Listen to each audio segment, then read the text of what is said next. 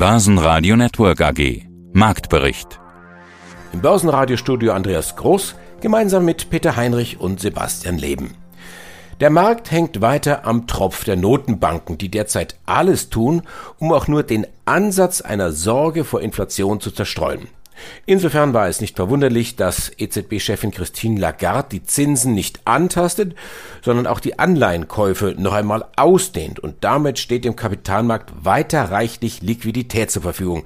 Liquidität, die auch am Donnerstag dem DAX zu einem Rekord verhilft. Im Tageshoch bei 14.595 Punkten. Dann setzten leichte Gewinnmitnahmen ein. Die Anleger spielen also weiter die Karte der Konjunkturerholung nach Corona, befeuert durch gigantische Konjunkturprogramme der Regierungen. Aber Vorsicht, nicht alle Experten und Anleger teilen diese Euphorie und sind vor allem für die zweite Jahreshälfte skeptisch. Der nächste Angriff der Bären kommt bestimmt, sagen sie. Spannend, ob der dann genauso robust abgewehrt werden kann wie der erste.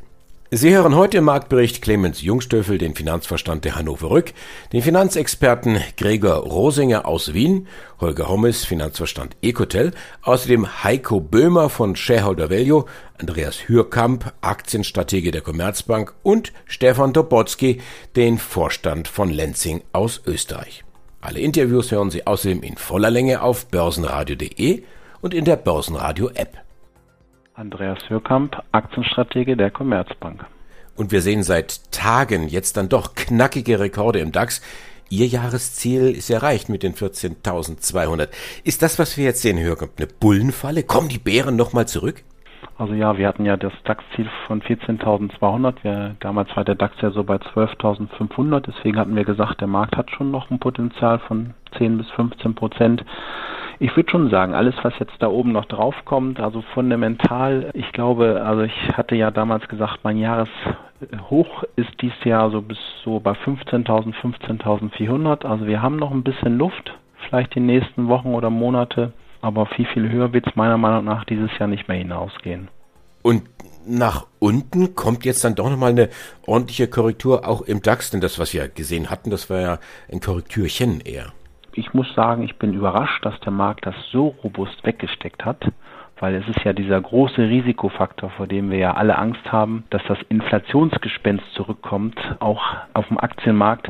Das ist ja tatsächlich passiert. Wir haben ja einen relativ starken Anstieg gesehen der langfristigen Renditen, insbesondere in den USA. Aber der DAX hat das unglaublich robust weggesteckt. Und deswegen bleibe ich auch bei meiner These, so im ersten Halbjahr wird der DAX relativ robust laufen. Also meine Zielmarken waren ja über 15.000. Aber ich könnte mir schon vorstellen, dass das Inflationsgespenst noch häufiger dieses Jahr auf dem Börsenparkett auftauchen wird. Und das ist somit der wichtigste Grund, weswegen ich dann fürs zweite Halbjahr weiterhin bei eher einem vorsichtigen Bild bleibe. Was, was sehen Sie denn für Inflationsraten hierzulande oder in, in Amerika vielleicht? Also was mich als Achsenstratege so ein bisschen nervös macht, wenn ich so schaue, die Commerzbank hat mittlerweile schon zweimal ihre Inflationsprognosen angehoben. Also die jüngste Änderung für Euroland ging von 0,9 Prozent auf 1,7 Prozent. Und damit kann der Aktienmarkt gut leben. Also 1,7 Prozent ist vielleicht sogar ganz gut für die Märkte, so leichte Inflation. Nur mich macht das dann immer stutzig. Ist das jetzt ein Prozess, der in Gang gesetzt wird? Also was nicht passieren darf für die Aktienmärkte, dass wir jetzt wirklich in eine Phase hineinlaufen, in denen Volkswirte Monat für Monat ihre Inflationsprognosen nach oben nehmen müssen. Weil ich denke, irgendwann ist dann ein Moment erreicht, in dem der Aktienmarkt dann wirklich ja, diese Inflationssorgen nicht mehr so elegant und robust wegstecken kann, wie er es dann die letzten zwei, drei Wochen gemacht hat. Die US-Börsen eröffnen freundlich am Donnerstag, allerdings bleiben die Technologietitel sehr volatil. Schauen wir uns die Schlusskurse im DAX an. Der DAX am Ende des Tages kleines Plus noch einmal 0,2 Prozent, Schlusskurs 14.569 Punkte. Beim MDAX geht's kräftige 1,2 Prozent nach oben, Schlusskurs hier 31.937 Punkte. Und der ATX in Wien leichtes Plus 0,4 Prozent rauf auf 3100 247 Punkte. Schönen guten Tag, Stefan Dobotsky, CEO der Lenzing AG. Und ich darf unser Interview beginnen mit einem kleinen Zitat. Das Q3 hat uns wieder mehr Freude gemacht. Wir erwarten, dass das vierte Quartal sogar noch besser wird. Das hatten Sie gesagt bei unserem letzten Interview. Und jetzt schauen wir uns die Zahlen fürs abgelaufene Geschäftsjahr an. In Summe ging der Umsatz zurück im Corona-Jahr um 22 Prozent auf 1,6 Milliarden. Unterm Strich steht ein kleines Minus von 10,6 Millionen nach 115 Millionen plus im Jahr zuvor. Wie ist denn jetzt die Stimmung nach diesem Corona-Jahr? Naja, also ich glaube, man muss es von drei unterschiedlichen Blickwinkeln anschauen. Der erste Blickwinkel sind Leute, Sicherung, Operations. Und ich glaube, aus dem Blickwinkel muss ich sagen, hat der Lenzing eine ausgezeichnete Arbeit gemacht. Wir hatten ja im Jahr auch bis zu acht, teilweise 9000 Leute auf den Großbaustellen. Und neben den bestehenden Werken sind wir eigentlich durch all die Monate störungsfrei, ohne Ausfälle von Leuten gut durchgekommen. Der zweite Aspekt war sicherlich der Geschäftsaspekt. Also das war für die gesamte Textilindustrie, die ja für uns der wichtigste Absatzmarkt ist, sicherlich die schwierigste Krise für sicherlich viele Jahrzehnte. Und niemand ist mehr einkaufen gegangen. Dadurch ist die Nachfrage teilweise um 100 Prozent fast eingebrochen. Und das hat dazu geführt, dass Preise für Fasern auf historischen Tiefständen waren. Man konnte nicht einmal mehr seine Rohstoffkosten im Ansatz zurückverdienen. Leute wollten einfach das Produkt loswerden. Und das hat sich dann gegen Ende des Jahres gedreht. Der dritte Aspekt, und auf den bin ich sehr stolz, dieser Spruch, verpasst keine gute Krise, weil da kannst du dich wirklich neu aufstellen, lernst viel dabei. Das hat bei der Lansing echt gut funktioniert. Wir haben in Sachen Effizienz, in der Art und Weise, wie wir mit Homeoffice umgehen und Telearbeitsplätze viel dazugelernt, aber vor allem sind wir natürlich in der Zeit mit unseren Großprojekten auf Kurs geblieben. Und so gesehen, jetzt wo der Markt zurückkommt, fühlen wir uns hervorragend aufgestellt. Auch bei BMW hat ein starkes Schlussquartal den Zahlen ein gewisses Facelifting verpasst.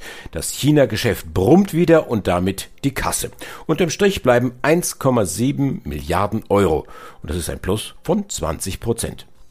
Bei K plus S dagegen müssen die Anleger auf die Dividende verzichten. Der Leidensweg geht also weiter, nachdem die Dividende im Vorjahr schon mal kräftig gekürzt worden war. Und auch die Hannover Rück schraubt die Dividende nach unten und da müssen Anleger aber ganz genau hinsehen und unterscheiden zwischen Basisdividende und Sonderdividende. Mein Name ist Clemens Jungsdüffel. Ich bin der Finanzvorstand der Hannover Rück und verantworte dort, wie gesagt, neben dem Finanzbereich vor allen Dingen auch den Bereich der Kapitalanlage und der IT. Das Jahr 2020 starten wir mit den Versicherungsauswirkungen durch Corona und deren Kosten.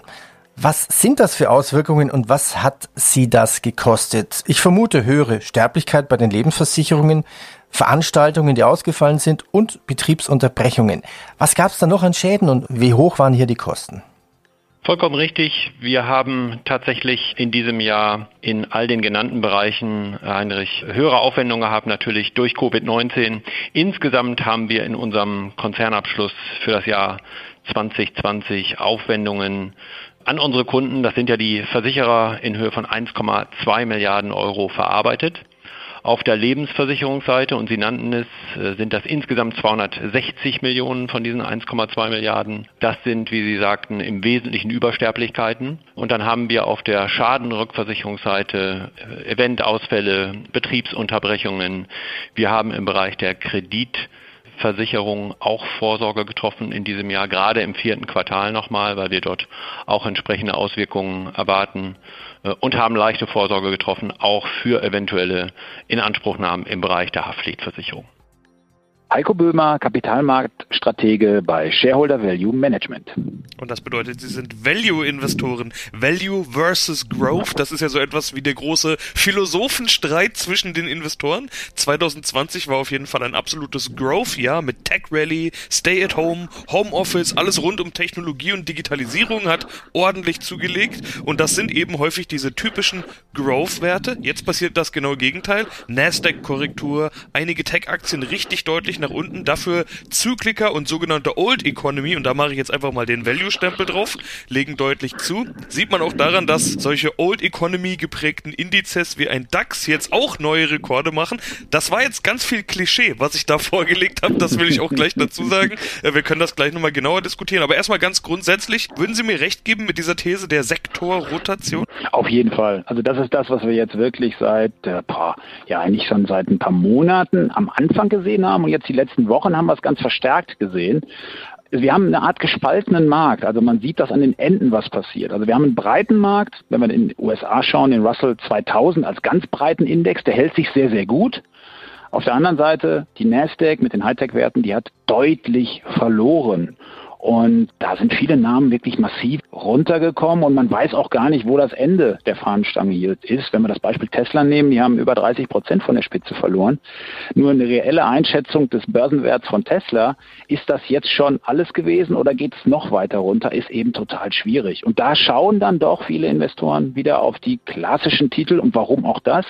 Weil sie natürlich nach vorne schauen. Sie schauen, also der Blick an der Börse geht ja immer nach vorne. Und wenn wir jetzt sechs Monate nach vorne blicken, dann reden wir von einer Welt eigentlich mit weniger Corona, mit vielen Impfungen und deshalb auch viele von diesen Werten, die zuletzt eben gelitten haben, sind jetzt wieder stärker gesucht.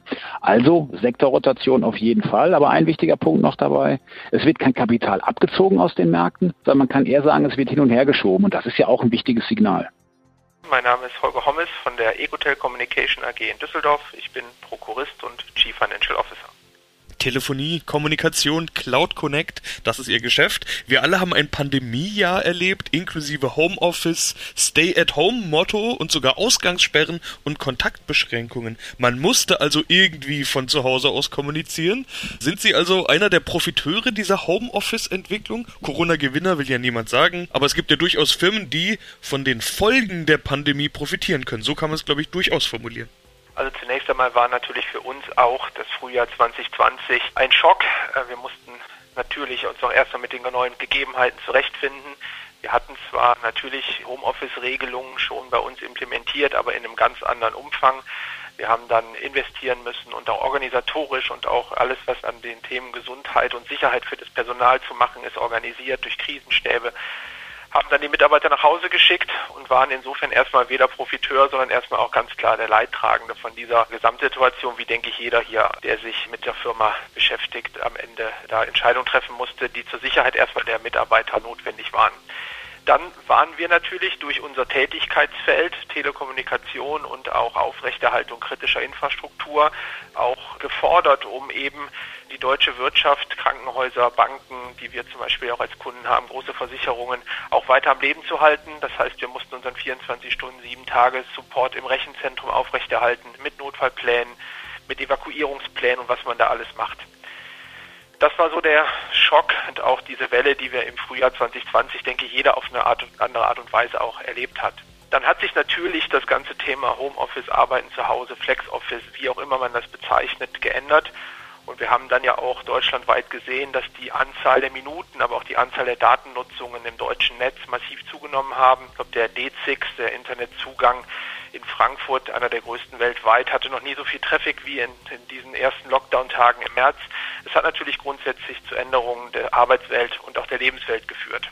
Profiteur setzt ja voraus, dass man am Ende auch in Euro mehr davon hat, wenn sich irgendwas ändert. Da kann ich sagen, das ist bei uns nicht so. Was wir sicherlich geschafft haben, ist, dass wir mit der Diversifikation unserer Kunden bis jetzt materielle Einschläge im Bereich Zahlungsausfall oder Kundenwegfall vermeiden konnten. Da haben wir sicherlich Glück oder eben auch geschickt mit unseren Kunden, die Probleme haben, dort Lösungen zu finden aber dass wir in Euro hier mehr verdient haben an der Krise oder an den geänderten Arbeitsgewohnheiten, das ist zumindest erstmal fürs Jahr 2020 nicht so. Lassen wir uns aber kurz da auch ins nächste Jahr schauen oder in die Zukunft schauen. Natürlich sind Dinge wie Kollaborationstools, MS Teams da mal ganz vorneweg genannt oder eben andere Kommunikationsplattformen und Homeoffice-Lösungen sicherlich Dinge, die den Telekommunikationsmarkt und ITK-Markt insgesamt betreffen und dort sind wir dabei, uns mit Produkten anders und neu aufzustellen. Zum Teil haben wir das in 2020 auch schon gemacht, sodass sicherlich die ITK-Branche mittelfristig durch die Änderungen der Arbeits- und Lebensgewohnheiten, die die Pandemie nun mal mit sich gebracht hat, vielleicht dann auch irgendwann Profiteur sein kann. Im Moment für das Jahr 2020 möchte ich das so nicht sehen. Ja, mein Name ist Gregor Rosinger. Ich bin Generaldirektor und Mehrheitseigentümer des Finanzkonzerns Rosinger Group. Die Rosinger Group ist ein langjährig etablierter internationaler Finanzkonzern, der in den Geschäftsfeldern eigene Investments und hochspezialisierte Beratungsleistungen tätig ist. Ich selber bin seit 1985 in der Geschäftsleitung tätig und habe während dieser Zeit 64 Unternehmen weltweit an die Börse gebracht. Das waren sowohl Listings als auch IPOs und mehr als 300 Kapitalmarkttransaktionen mit institutionellen Partnern unter meiner Federführung abgewickelt. Das heißt, Sie sind absoluter Experte in dem Thema.